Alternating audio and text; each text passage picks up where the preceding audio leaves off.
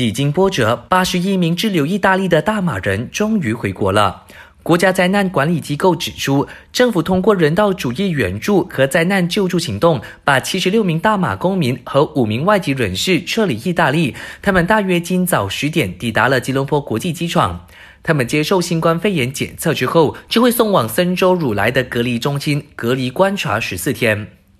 政府宣布把行动管制令延长到四月十四号之后，市场继续停摆。有研究估计，恐怕有两百四十万人因为新冠肺炎疫情而失业。金宝拉曼大学经济学系副教授黄锦荣博士接受本台访问时表示，这可能会加剧我国的经济衰退，因此他建议政府在明天宣布的经济转型配套必须够大胆。所以政府在星期五推出的拯救方案，拯救的数目就必须够大，那大概要介于七百五十亿到一千两百亿之间，而也要更全面，要援助的对象是各行各业各个家庭，而且它也必须更有针对性。就是要守着公司，尽量不要让公司倒闭，不要出现大量的裁员。而最直接的方式就是你补贴工资，同时让企业以更低的利息来做这个债务重组。黄锦荣也说，政府可以发出债券，让国家银行直接认购，作为经济振兴配套的资金。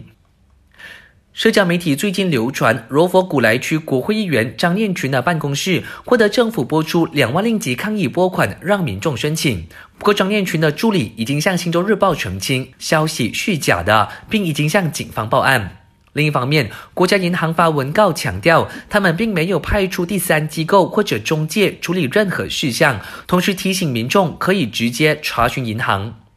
在新闻结束前，要提醒你一定要勤洗手，保持社交距离，乖乖的待在家。感谢收听，我是贾俊。